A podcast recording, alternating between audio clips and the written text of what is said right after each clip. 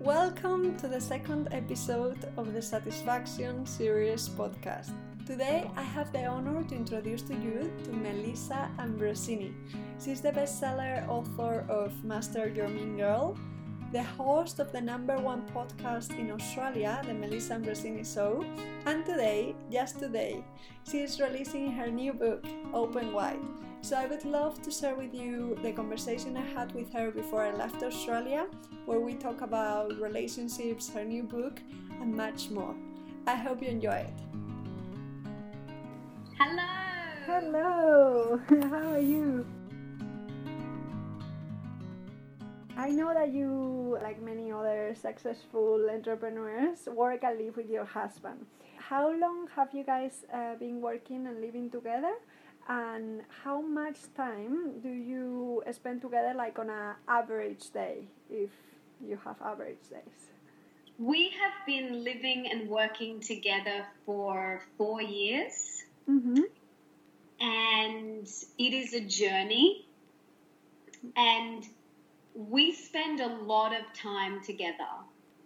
Yeah. And I guess at the start it was quite novel and exciting. And then when you get into day to day life, it can feel a little bit more challenging at times. Yeah. yeah. So, how we have worked through that, because I'm all about strategies, and I'm not going to stand here and say that we're perfect and we live and work together and we are, it's all rainbows and unicorns because it's not. Hmm. We have to have boundaries Yeah. and very, very, um, and, and stick to those boundaries because when you are living and working with your lover, you are business partners, but you're also lovers. yeah. And it's sometimes hard for the feminine, I've found, I'm speaking from my perspective, that for me, I can't go from work mode and, and being, you know, driven and being in my head and very masculine and driven to then slip straight into feminine goddess, wife, and mother. I, for me, I have to do things to step into that energy. So what I do is when I finish my workday, you know, in summer in Australia, I'll go for a swim at the beach, or I'll go out into nature, or I'll walk along the beach, or I'll go for a walk, or I'll have a shower, or I'll have a bath, and I'll literally wash away the day, wash away that strong, firm, masculine energy, so that I can then step into that feminine goddess, wife, mother mode. yeah. So that's something that I do personally to help me shift from working with my husband to being his wife. Yeah. Because we can't just be all one or the other. I mean, yes, you absolutely can, but that's not how I want to live my life. I want to be business partners with him, but I also want to be his lover and his wife. And they're two roles that I love playing so much. And this is exactly what I talk about in my next book, Open Wide The Radically Real Guide to Deep Love, Rocking Relationships, and Soulful Sex. Yeah. And for me, if I don't play both of those roles, I feel like a part of me is missing. Yeah. And I know a lot of women who are very masculine and driven and just work, work, work, work, work. And then they feel like there's something missing over here, that beautiful mothering, feminine goddess energy that they're not tapping into. So for me, that's my responsibility, not my husband's. That's my responsibility to do whatever it is that I need to do at the end of my day to step out of business partner mode and step into wife mode. So that's my responsibility. Then, what we have done together is we have set clear boundaries. And we have forms of communication that we only talk about with work. Yeah. Um, and so we have um, on our phone an app called Voxer, and everything that we uh, share on Voxer is to do with work. And then anything that is to do with being a wife and lovers and picking up the dry cleaning and things like that, we send a text message. So we use different forms of communication. That's interesting, Oh, yeah. Yeah, and that really works for us right now. We also um, we only have one office, so that means that someone has to work on the kitchen bench, which today is me. There we go. So, you know, it's it is um and when he's in the office, he's not in the office today. Hmm. Um, he's out at the moment. But when he's in the office, the door is closed. Because then we can get into our own creative space and not be interrupted. It's very easy for me to walk past and go, Darling, can you please hang that washing out? He doesn't need that when he's like in a focused work zone. And just like I don't want him to interrupt me when I'm writing. Hmm. You know, I want to be in my flow. So we have clear boundaries around that. We also have boundaries of getting out of the house. So I will often go and work from um, a library or an organic cafe, or um, you know, I'll just get out of the house because for me, if I don't get out of the house, not only do I feel like I'm going crazy, but spending all day at home and then all night, you can go a little bit crazy. So we kind of tag team. He'll go out and work out of the house.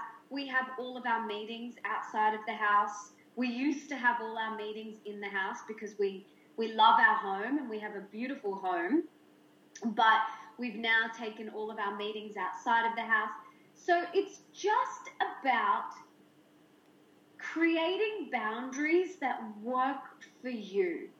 Yeah. And for us, it's we've got to work out of the house. We've got to have the door closed. We've got to do something to wash away the day. And we, we say to each other, no more work talk at 6 p.m. yeah, that, anything that we need to talk about, we write down and we address the next day. Otherwise, you know, we both love what we do so much and we love what we're creating. We could just talk, talk, talk, talk, talk about it all the time. But that's not why, why we're together. First and foremost, we are lovers. Yeah. So uh, when it comes to sharing, apart from your professional life, do you share everything with your husband, or there is a limit on how much uh, you share with him about your feelings and your thoughts? I share everything. We are very open. We have an open policy, and I am an open book, and so is he. And I feel like that is an, a really important quality in relationships to have that openness and to be vulnerable and to share and be able to feel like you can speak your truth. It's one of the core foundations that I talk about in Open Wide. You have to speak your truth. Yeah. And I feel like it's very, very important in all of your relationships, not just with your lover. Allow yourself as well to be vulnerable is very important. Yeah, authenticity. there we go. So my next question is about dependence. Um, it sounds like you guys really know how to support and depend on each other both professionally and personally. I often hear from women who are like scared of dependence because they kind of have trouble um, within their relationships balancing emotional attachment with their desire to remain being a strong independent woman. Uh, have you ever come across with this? Oh, yeah. That was me. That was me before I met my husband. I was like, I'm independent, I'm strong, I'm an entrepreneur, I don't need a man, I don't want a man, I can do this on my own, I can buy my own house, I don't need you. But that was all coming from fear based place. yeah That is actually not coming from my heart. Hmm. And although I don't need a man, because we don't need anyone, when we have ourselves, that's all we need. We don't need anyone. But it's nice to share your life with someone it is and with other people. It's nice to share your life with someone and to hold hands with someone. And this is what I talk about in Open Wide. It's not about getting together with someone because you need them. You are already full and whole and complete just as you are.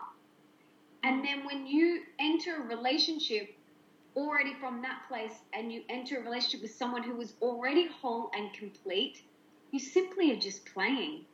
You're just holding hands through life and sharing your experiences. You're a team, you know, you're a team together.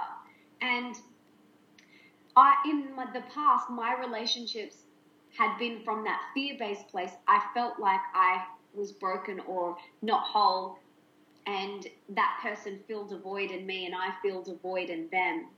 Yeah. But I believe true relationships are magical when two whole people come together, not out of a place of need, but more out of a place of desire. That's when the magic happens. And if you let go of the I'm independent, I'm strong, yes, you can still have your independence. You can still have all of those things. I still am. Yeah. But I also get to hold hands with this beautiful human being and share my joys and my, you know, whatever I'm going through with someone else. Being in a partnership, in a conscious partnership, there is nowhere to hide. You call each other out on all of your stuff, but you also are there to inspire each other and to help each other and to be a team, a team player. You know, it's not about tit for tat. I did this, so I, you can do that. And it's not about that. I've seen that so many times in different relationships. Well, I took the kids to school, so I get to have a sleep in. It's like you're not a. Tit, it's not tit for tat. It's not about taking points. Yeah, yeah. You know, it's it's about you guys are a team. That's why you enter a sacred contract to be team players. yeah. And that's what I've learned over the years and with my own relationships and this is what we talk about in open wide. Nice. So it's like when you act through love, love rather than through lack, uh, it's easier to flow um, that way rather than having expectations and like kind of counting who has done more and who has done less for each other. And so I would love to talk about your view on expectations because I love how you see it and how you talk about it on your first book. Um, and I have a, couple of clients at the moment who are battling with expectations. Uh, they are over 30, um, they have a lot of uh, personal development work done, uh, they feel confident, and they are uh, like kind of in this moment where they are ready for a soulmate, but it hasn't shown up yet for them. Um, because they have a clear idea of what they want for a partner, in a way, this becomes an expectation. So, what advice could you give to a woman when it comes to find their one? Yeah. This this is a really good question and I want to unpack this, okay? Mm-hmm. So the first thing cuz I want to talk about soulmates and the one and I also want to talk about expectations. So there is a saying and I don't remember who said it, but there's three words that I love and that is expectations ruin relationships. Yeah. Now, this doesn't mean that you put up with someone physically abusing you. That's not what I'm saying. And a lot of people say, well, if I don't have expectations, then I'm not going to get the guy that I want or reach the goals that I want. There's a difference, okay? Instead of having expectations, you have preferences. I don't expect it to be sunny tomorrow, but I have a preference it's sunny because I love it when it's sunny, and then that means I can go for a swim. But I'm not going to lose it if it's not sunny. Does that make sense? Yeah, completely. Mhm. I'm not going to let it ruin my day and ruin my life if it's not sunny. So, expectations, whenever I place expectations on my husband or anyone, I am always disappointed yeah. because of my expectation. If I expect my 11 year old stepson to show up a certain way and he doesn't, and I'm disappointed, whose fault is it? Yeah. It's mine yeah. because I placed this unrealistic expectation on him in my mind without even verbally communicating it to him. Yeah. You know, maybe if I had have sat him down and said, darling, I would really love if you did whatever. But instead, I placed this unrealistic expectation on him in my head without him even knowing, and then got disappointed when he didn't perform, and then angry at him. The poor kid doesn't even know what he did wrong. Exactly. Same with my husband. If I place expectations on him to act a certain way or to do something and then he doesn't, Yeah. and I didn't crystal clearly communicate that with him, then Yeah. whose fault is it? Yeah. Yeah. It's mine. Yeah. And this is another thing that I talk about in Open Wide is practicing what I call CCC, crystal clear communication. Yeah. So many of us don't practice it. I there's times where I forget, don't get me wrong. Mm. So I think having preferences of the type of man you want in your life is amazing. Write it down. How do you want to feel? Not I want him to be six foot five and, and earn X amount, whatever. If that's what you want to write down, write it down. But go to, okay, how do you want to feel? Like when when you're in their presence, how do you want to feel? What do you want to do with this person? What qualities and values and core beliefs do you want to share? So get clear on that stuff. Yeah. Let go of the expectations because when you have these expectations, you close yourself off from potentially that person coming into your life because you're so hell bent on it looking a certain way. Yeah. But when we let go of the expectations and we maybe form a list of, well, how do I want to feel? Like, do I want to be aligned in the areas of health? Do I want to be aligned in the areas of parenting? On religion, do I care if this person has the same religious values of me? You know, these are the, the types of questions that you can start to unpack when you are getting ready to call in that person that you desire. And this is, I get you guys to do all of this in open wide. You go through everything your mm. core values, your beliefs, your desires, your preferences. You unpack everything that's true for you.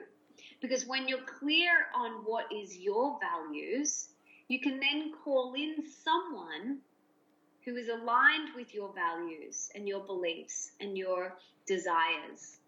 So that's really important. Let go of the expectations and have some preferences and desires and go to the feeling of how you want to feel when you're in their presence.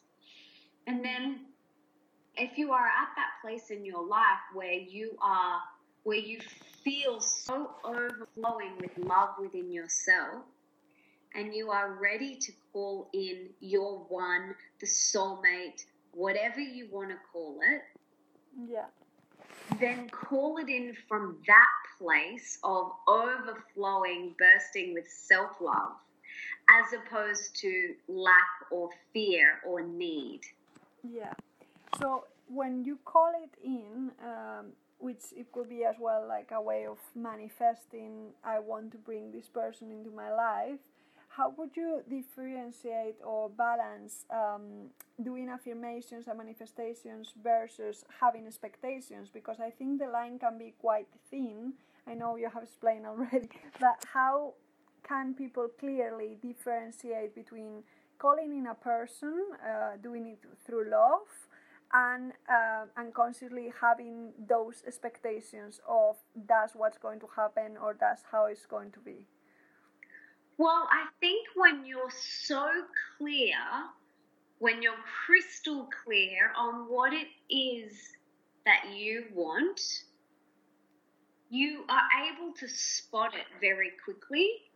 Yeah. And then it's not about, um, it's a, it's then about going, okay, well, this person's lovely, but it's he's not the one for me because I want to be aligned on our parenting values, or I want to be aligned on the fact that you know I want to have children and he doesn't. Like that's a big deal, you know. Mm-hmm. And if you're not aligned with someone on all of those areas of your life, the core areas of your life, then it's going to be a hard slog.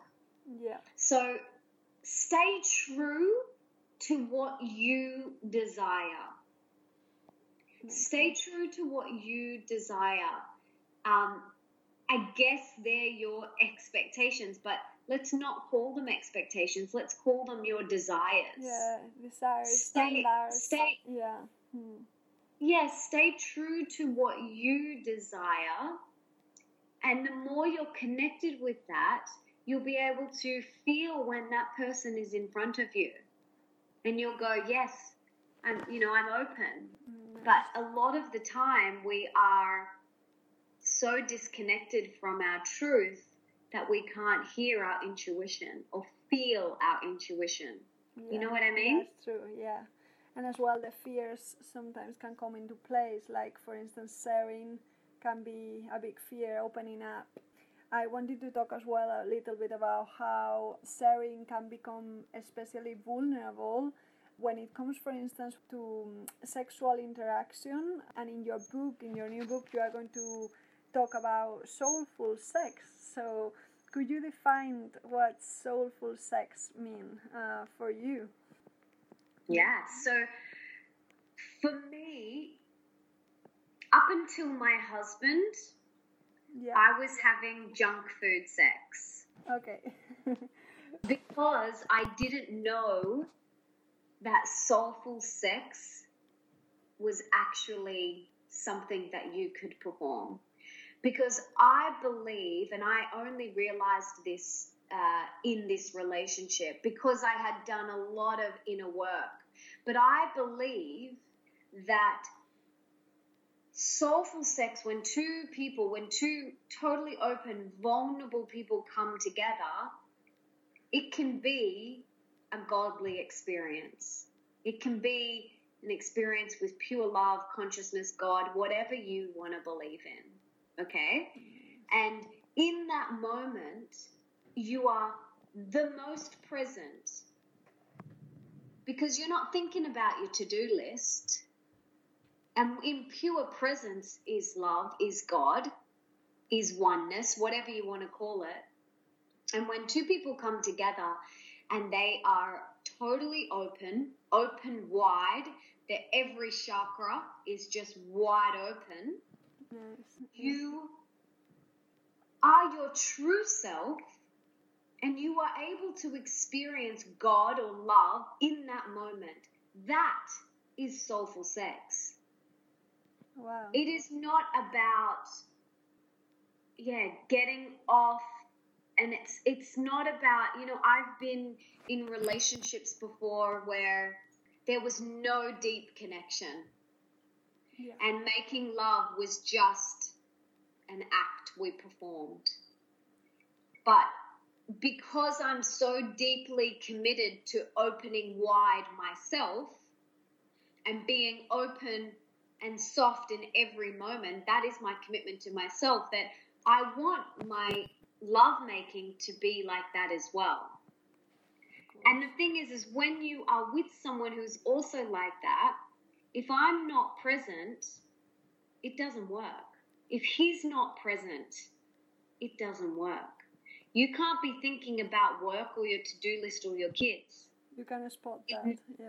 Yeah, in that moment, it is about connection to yourself and connection with another human being to experience this explosive, full body presence, orgasm, experience with love, God, oneness, whatever you want to call it. That to me is soulful sex.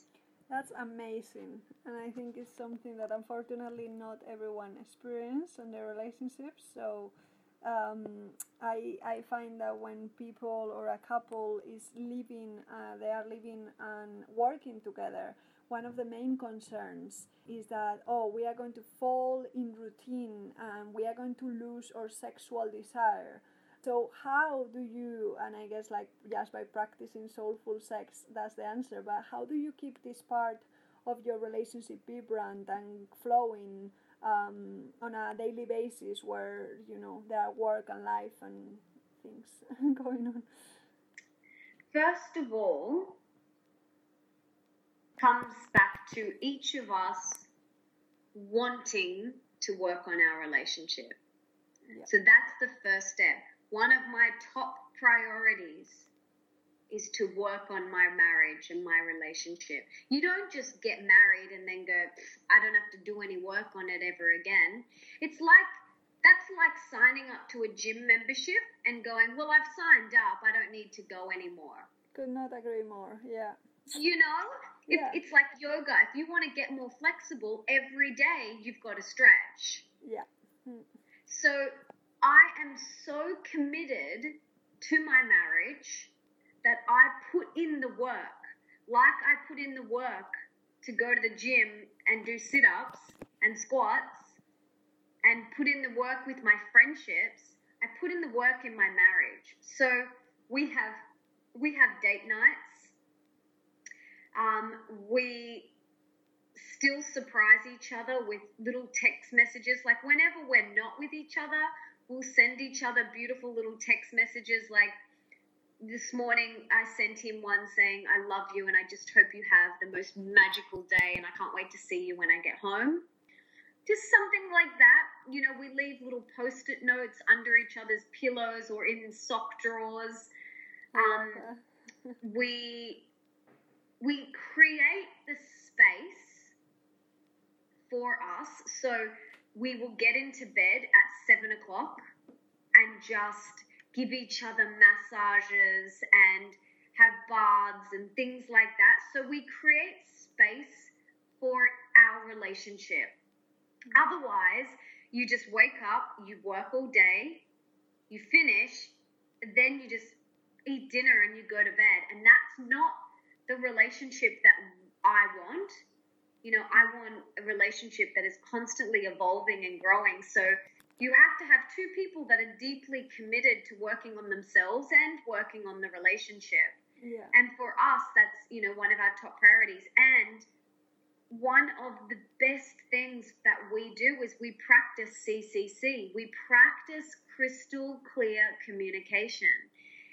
And this is what I talk about a lot in the book because whenever there is a breakdown in the relationship or a fight, whatever you want to call it, whenever there is a breakdown, one of us has forgotten to practice crystal clear communication. And it doesn't matter who. It's not like, well, you you didn't practice. It's not about that. It's just someone. And and sometimes it takes one person to say, all right, right now we're not practicing crystal clear communication. So I'm going to go for a walk. I'm going to have a quick swim. I'm going to come back. And when I come back, can we please try practicing crystal clear communication again? Such a helpful tip, yeah. To have that time to relax, calm down before you try again and communicate. Thank yeah. you. This is really, really inspiring and very helpful as well to see uh, how it's all about a conscious choice that you make to work on on your relationship. And i think when you say put in the work it can sound like oh it's hard work.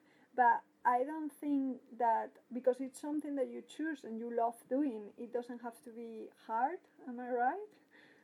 Absolutely. Mm. i mean yeah it's not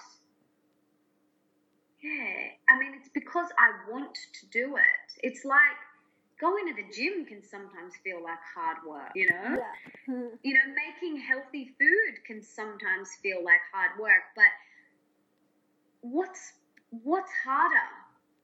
The consequences of not doing the work or putting in a little effort? Good question. Yeah. You know? Mm. And that's for me like he is the person I spend most of my time with.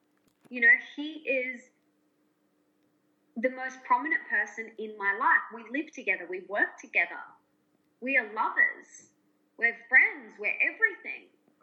And if I can't work on that relationship, Hmm. then how am I going to have relationships with anyone else?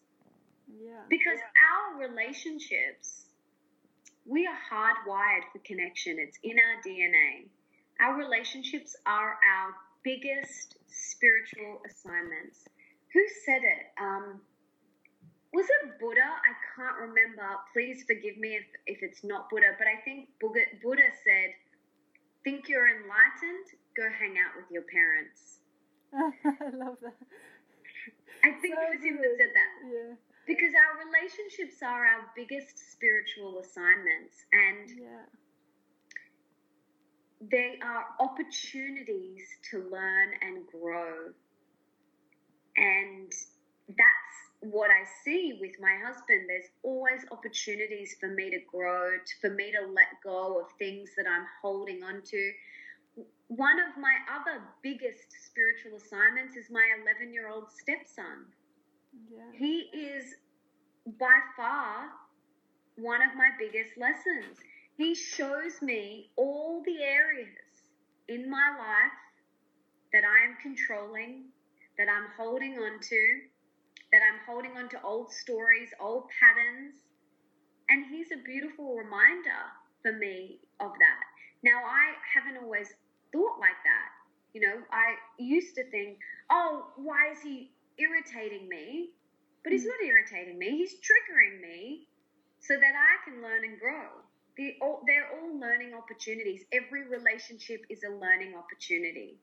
Completely, yeah. So apart from your partner and your son, what are the most uh, important relationships of your life? For instance, with your partner, because you work and live together, um, and I imagine that means that as well you socialize together. How is it to share your social life in a way with your partner? Do you have like friends as well, which are, are not shared with your husband? Oh, yeah. I do lots of things on my own with my girlfriends. Lots and lots of things. That is very, very important. And he goes, you know, out to dinner with his friends. Hmm. Um, but I do lots of things on my own with my girlfriends. That's very, very important for me. That fills me up. Hmm. Um, I need that sacred goddess time. So I make sure that I am always doing things with my girlfriends, whether it's a walk or a dinner or um, a yoga class or something like that. For me, that is very, very important. And then, yes, we do have um, friends that will go, couples that will go out to dinner with and things like that. But I think it's very important that you still have those things that uh, light you up. And I talk about this actually in Open Wide because I think a lot of people feel like they have to share all of the same interests. Mhm. And, you know, if your husband loves or your partner loves football and you couldn't care less, Why would you? You know- yeah, you, you don't have to sit there and pretend. Mhm. You know, sure, if your husband's really excited and they want to share that their favorite team just won, you listen. But sometimes I'll say to him, I'm like, darling, I'm, this is your thing. And I love you and I'm so happy, but I'm actually not interested. That's good. You know, when he talks about cryptocurrencies and investment and stock exchange and all this stuff and index funds, and like it just goes over my head. You know, but yeah. I say, darling, I'm really trying to understand, but and he goes, You're not interested, are you? And I'm like, No, I'm not interested. And then there's things that I talk about where I can see that he's not interested. So I don't I don't even bother going there. But of course, you know, if something's really important, I'll share it with him. But I just don't go into all the details, you know, Yeah. like I would if it was a girlfriend. Yeah, I think that's healthy. Yeah, that's good. That to have as well different uh, hobbies and different interests uh, in some ways. Yeah. Totally. Like he loves rock climbing. Him and Leo go rock climbing. They love um, sports. They do a lot of sport together. They love that stuff. For me, I love, I go and do my hobbies. I do pottery. You know, I do that sort of thing and dancing and photography. and we have our separate things, and I think that's really, really important. Yeah, it's good. So, to kind of close, the last few questions that I'm going to ask you are a little bit related to satisfaction, uh, which is what I help women with finding that satisfaction in their lives, in their daily life. Um, so, what does daily satisfaction mean to you, and what role your relationship with your husband plays on it? Mm. Satisfaction comes from within. Mm-hmm. And we can't look for outside things to satisfy us. Yeah.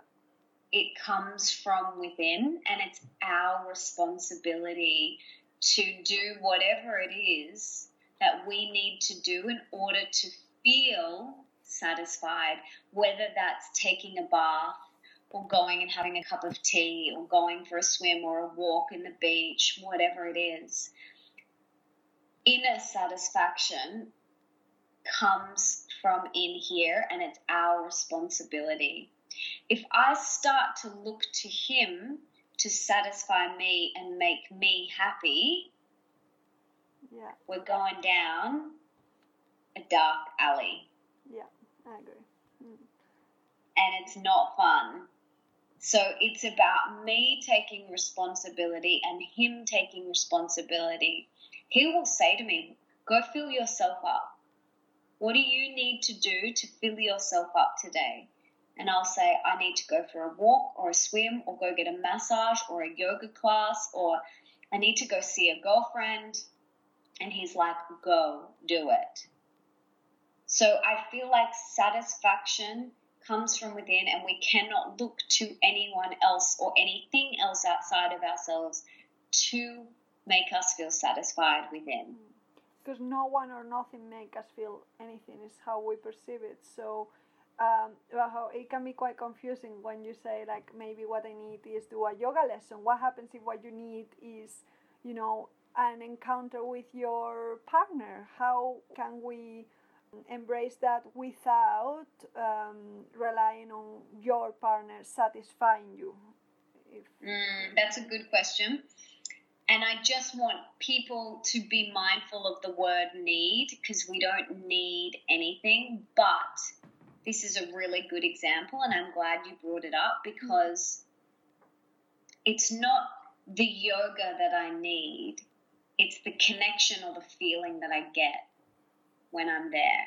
It's not the massage that I need. It's not the walk that I need. It's not the soulful sex that I need. It's the feeling that I get.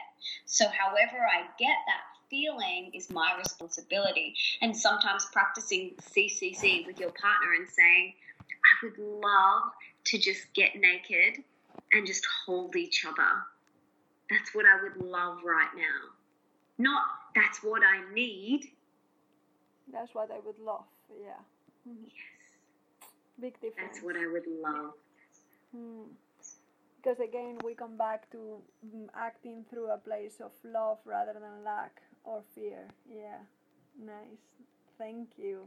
Um, so, what are the um, three pa- practices that you or your partner uh, share to maintain uh, your relationship? Apart from your hobbies and your time apart and the things that you do for yourself and your satisfaction, is there any practices that your partner and you share uh, on a daily basis to to get that satisfying relationship? Yes, well, we both meditate every day. Mm-hmm. Not all, not always together.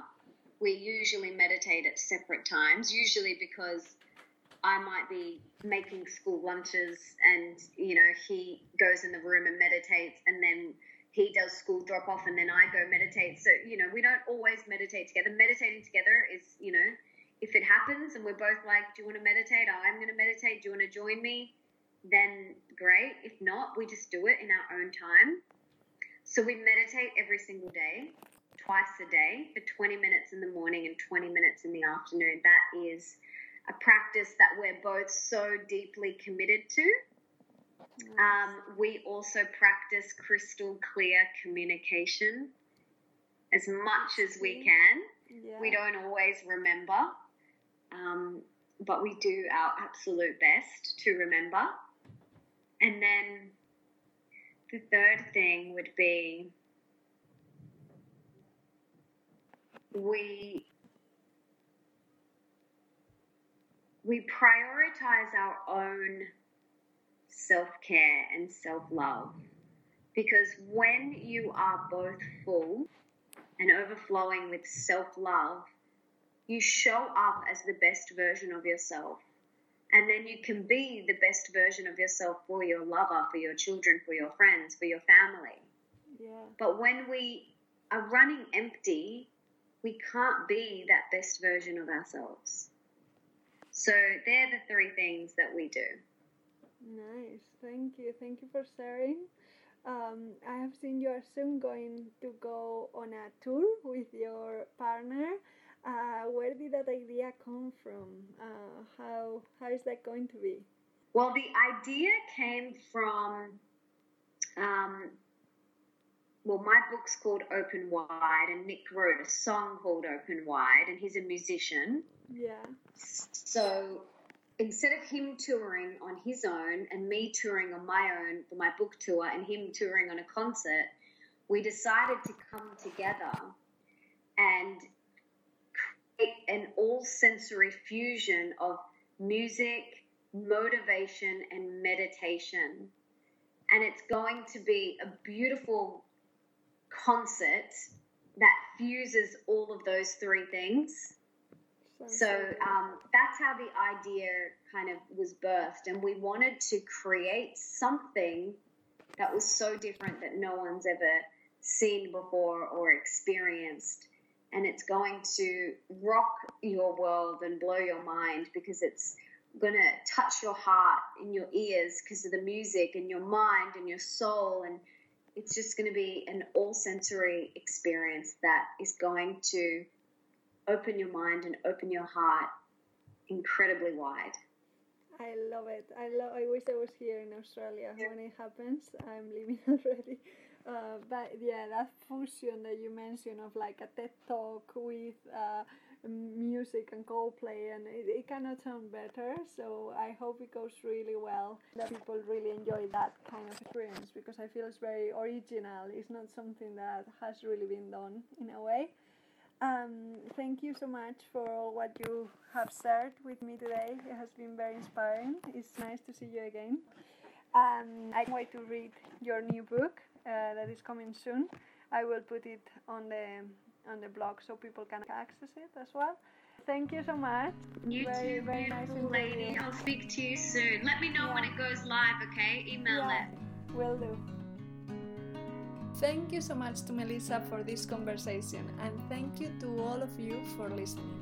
From today, Melissa's new book, Open Wide, is available, so go and get your own. I will leave you all the links on the blog, and if you want to receive more podcasts and more blogs like these ones, just leave your email so I can keep you updated. See you very, very soon.